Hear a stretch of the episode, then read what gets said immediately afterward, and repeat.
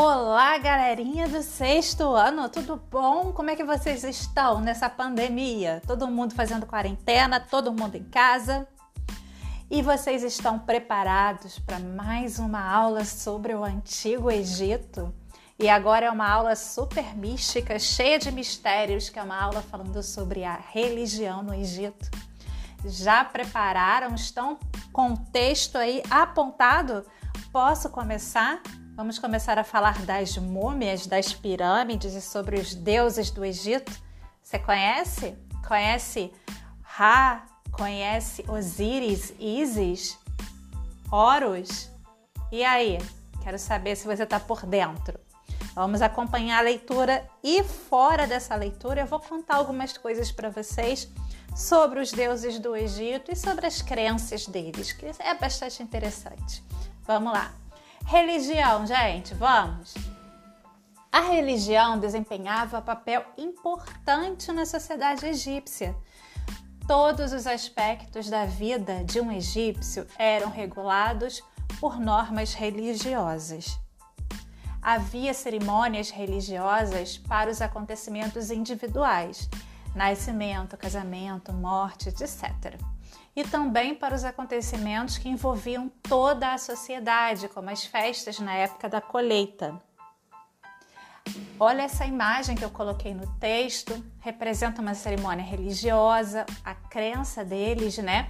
Aqui vocês veem as letras, como é que era o alfabeto, como é que eles escreviam também, e você tem uma ideia dos deuses, de alguns deuses. Aqui a gente tem mostrando o deus Osíris, você vê que ele tem metade, é metade homem e a cabeça é de um animal, é de um cachorro.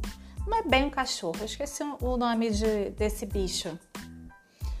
Que é meio que um lobo, não sei. Então os deuses no Egito, eles tinham essa característica que não tinham todos forma humana. Às vezes eles podiam ter forma humana só, mas eles podiam ter forma humana com partes de animal, era híbrido, ou eles poderiam ter forma de animal. Então, os egípcios tinham essa característica diferente dos outros povos, que os deuses dos outros povos todos tinham características humanas. Dos egípcios, não, tá? Eles misturavam isso tudo. Vamos continuar aqui a leitura. As crenças egípcias giravam em torno da adoração de vários deuses. O, politeri, o politeísmo e a crença em deuses com forma humana e animal, o antroposomorfismo é um nome que se dá para isso, essa mistura de homem e animal, a gente chama de antroposomorfismo, e politeísmo a gente já sabe o que, que é, que é a crença em vários deuses. Voltando à leitura. Muitos deles eram associados a determinadas forças da natureza. Parênteses aí, a gente já viu lá na, né, quando a gente estudou os povos da Mesopotâmia que a maioria dos deuses para a antiguidade eles tinham essa característica, né? Eles estavam relacionados à natureza, às forças da natureza, aos elementos da natureza, ao sol, à lua, à terra, à chuva, né, o rio. Então, tudo isso para eles eram divindades. Voltando à leitura, o politeísmo egípcio era acompanhado pela forte crença em uma vida após a morte. E a partir deste princípio religioso, que podemos compreender a complexidade dos rituais funerários e a preparação dos cadáveres através do processo de mumificação. Então, gente, a diferença do politeísmo para os egípcios é que eles acreditavam na vida após a morte, eles levavam isso muito a sério. Para eles, se uma pessoa morresse e ela não fosse mumificada da forma certinha que tinha que ser mumificado, e aí eu vou contar para vocês como é depois mais adiante, ela não tinha chance de ter essa vida após a morte, porque para eles isso era muito sério. Então, na crença deles, quando a pessoa morria, ela, se tivesse sido mumificada direitinho, ela iria então passar pelo tribunal do deus Osíris. E lá ela teria o seu julgamento. E nesse julgamento, ela teria com ela um livro chamado Livro dos Mortos que tinha que estar junto com a múmia. Se a múmia fosse mumificada, sepultada lá na pirâmide e não tivesse o livro dos mortos com ela, ela estava perdida. Ela não ia poder participar desse tribunal. Então, toda a múmia tinha o seu livro dos mortos junto dela. Então, ela ia com o livro. Olha, imagina aí a múmia. O morto, ele ia com o livro dos mortos e do, na outra mão ele ia segurando o coração dele. Por quê? No tribunal de Osíris tinha uma balança aonde o deus, o deus Osíris ia pesar o coração do defunto. Se o coração do defunto fosse mais leve do que a pena de Osíris, ele tinha direito à vida eterna, à vida no paraíso. Se fosse mais pesado que a pena de Osíris, então ele estava condenado a ser uma múmia ambulante que ia assombrar as pirâmides para o resto da vida. Isso para eles era muito sério. E aí você me pergunta como é que um coração pode ser mais leve que uma pena, professora? Bom, é porque é no sentido figurado, né, gente? O coração nunca vai ser mais leve que uma pena, mas é no sentido de ter feito, feito coisas boas, de ser um coração bom, puro. Então, o coração bom, puro, aquele que fez coisas boas durante a vida, vai ser um coração leve e por isso vai ser mais leve que a pena de Osíris. Agora, se for um coração de uma pessoa má, que só fez coisa ruim, que matou gente, que roubou, que cometeu vários crimes, aí esse coração vai ser pesadão. Não adianta nem ele chegar lá no tribunal de Osíris, que quando ele colocar o coração lá na balança, o coração vai, ó, pesar a balança e a pena vai até voar com peso. E aí essa pessoa não tem, não vai ter direito, vai virar assombração mesmo na pirâmide. Sabe aqueles filmes de múmia? Hum é porque o cara, a múmia, não passou pelo tribunal de Osíris. Entenderam? Vamos continuar aqui a leitura. Os, os antigos egípcios acreditavam numa vida após a morte e no retorno do espírito ao corpo. Muito do que conhecemos hoje sobre os costumes e o modo de vida do Egito antigo está associado a essa crença. A maior parte dos nossos conhecimentos vem de análise das pinturas e dos objetos deixados pelos egípcios nos túmulos. Então, como a maioria dos egípcios sabia que o coração deles não ia ser mais leve do que a pena de Osíris, então eles sabiam que ia acabar voltando para o corpo de múmia, né? Então eles sempre deixavam os túmulos e as pirâmides preparados para essa situação. Então, quando a pessoa morria e virava uma múmia, ela lá no seu túmulo, na sua pirâmide, colocavam tudo para ela, sabe? Comida, as joias que ela gostava, os bichos de estimação que ela tinha, que sacrificava e colocava lá empalhado para ela, roupa, tudo, porque achava que quando ele não passasse pelo tribunal de Osíris e voltasse a ser múmia, ele ia precisar de tudo aquilo. Então, quando os pesquisadores, os antropólogos, eles chegaram pra, e descobriram as pirâmides e entraram lá, eles encontraram várias coisas. E por isso foi fácil aprender sobre a civilização egípcia, porque eles deixaram tudo ali, nas pirâmides e nos túmulos. Porque para quê? Para alimentar a múmia. Só que na verdade a múmia nunca né, voltou, vocês sabem disso, mas foi bom para nós historiadores porque por conta disso a gente conheceu os objetos, as joias, a gente tem acesso a vários vestígios, inclusive o livro dos mortos, que explica vários rituais, fala sobre os deuses, sobre as crenças deles.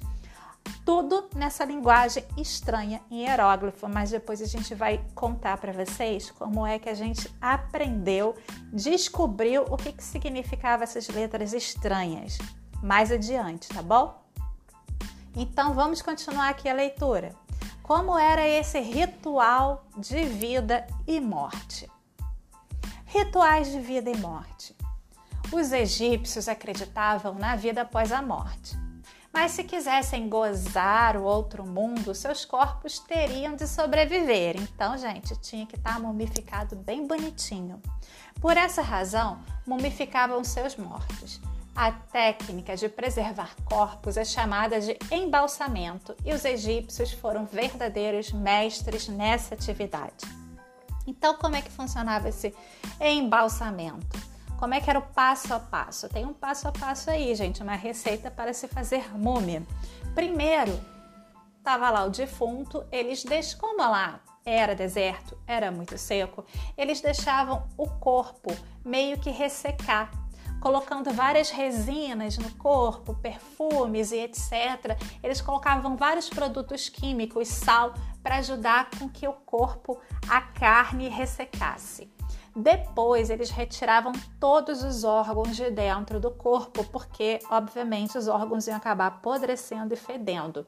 Esses órgãos eram separados em potinhos. Aqui a gente tem na imagem do texto os potinhos aonde ficavam os órgãos. O único órgão que na verdade era importante para a múmia era o coração, aquela que aquele que ia ser pesado lá no tribunal de Osíris, né? Então, o coração ele precisava ser conservado, mas era muito difícil para poder conservar o coração. E aí a gente vai ver como é que fazia para isso. Vamos continuar aqui a leitura. Após a morte, o corpo era esvaziado e desidratado com a ajuda de um sal especial. Em seguida, embalsamado e envolvido em faixas de tecido de linho. As vísceras do morto, seja os órgãos, eram colocados separadamente em quatro recipientes. Já está aí os recipientes. Somente o coração era substituído por um objeto.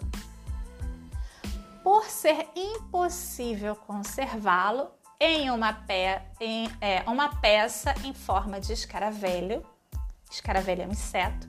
Inseto de quatro asas, também chamado de bicho-bolo, é muito parecido com um besouro, um besouro grande. Era colocado em seu lugar. Em geral, um texto sagrado envolvia o novo coração, assim o anterior era substituído simbolicamente. Enquanto os embalsamadores se ocupavam da proteção do corpo, uma sepultura era preparada e decorada. Aqui a gente tem uma imagem de uma capela funerária de dentro de uma sepultura de alguém com dinheiro que tinha dinheiro para isso. Então, nem todos os egípcios eram enterrados em pirâmides, como acontecia com os faraós, né? Só faraó, vizir, gente muito rica podia, tinha esse privilégio. A família do faraó, a esposa do faraó. O sepultamento variava conforme a posição social do indivíduo e sua riqueza. Havia outros tipos de túmulos, os hipogeus e os mastabas.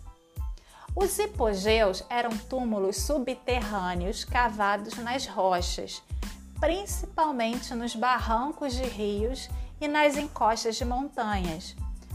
Podiam possuir vários compartimentos e ser ricamente decorados. As mastabas eram tumbas de base retangular, que tinham no interior uma sala de, para oferendas, uma capela e uma câmara mortuária subterrânea onde ficavam os mortos. As pessoas mais humildes eram enterradas em covas simples no meio do deserto.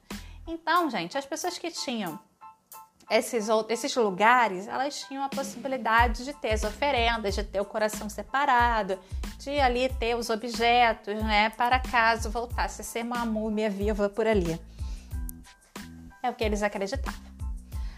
Para o interior do túmulo, os egípcios levavam objetos de uso diário, e as riquezas que possuíam e pintavam cenas cotidianas. Então, já que eles iam morar ali, né, gente? Então tinha que estar bonitinho. Acreditavam que, agindo assim, garantiriam o conforto na vida após a morte, como eu falei para vocês. Um ponto curioso nos rituais do Egito era a zoolatria, ou seja, a adoração de animais. Os animais tidos como sagrados, tipo os gatinhos, né? eram também cuidadosamente mumificados após a morte e depositados em cemitérios especiais. Agora vamos falar dos deuses. Os egípcios cultuavam inúmeros deuses, com funções, é, com funções e aspectos variados. Como falei, podia ter forma humana, forma metade humana, metade animal ou a forma de um animal. Existiam deuses cultuados em todo o Egito e outros adorados apenas em determinados lugares. Entre os primeiros estavam os deuses ligados à morte e ao enterro, como Osíris. O culto ao Ísis, ao Ísis não, a Ísis e Osíris eram o mais popular no Egito antigo. Acreditava-se que Osíris e sua irmã esposa Ísis tinham povoado o Egito e ensinado os camponeses as técnicas da agricultura. Conta a lenda que o deus Sete, apaixon... Sete era irmão do Osíris, tá?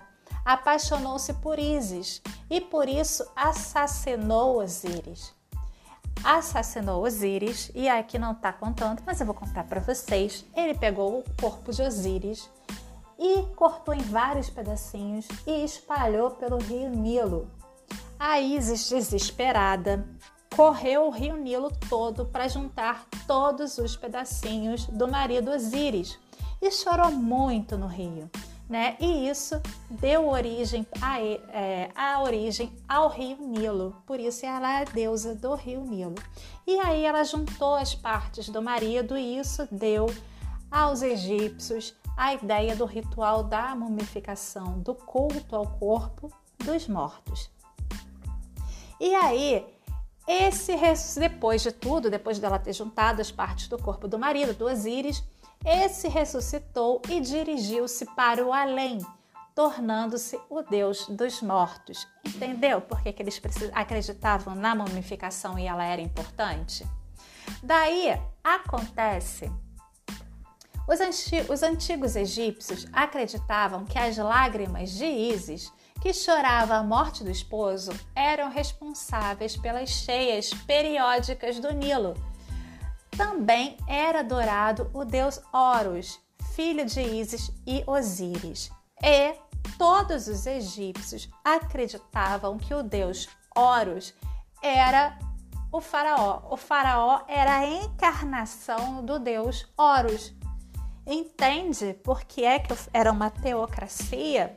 Por que é que esses deuses mais importantes, tudo, já que foi justamente os pais de Horus, Ísis e Osíris, que criaram o Egito. Por que é que o faraó era dono de todo o Egito? Porque ele era herdeiro de Osíris e de Ísis. Que afinal de contas era a pessoa, inclusive a Ísis, que fazia com que o rio transbordasse e desse alimento para todas as pessoas que viviam no Egito. Então, era todo o entendimento de teocracia. A religião e o Estado estavam super ligados dentro da lógica da população egípcia. Entenderam? Gostaram da aula? Se você gostou, você continua aqui estudando com a gente, responde essas questões aqui do exercício, são pouquinhas, tá? São só cinco para você responder. E te prepara para a próxima aula sobre o Egito, que a gente vai aprender muito mais. Dúvidas? Você já conhece o meu Instagram, você já sabe das minhas redes sociais, você também pode me mandar mensagem aqui dentro da plataforma que eu respondo para vocês, tá bom? Um beijo e até a próxima aula. Tchau, tchau!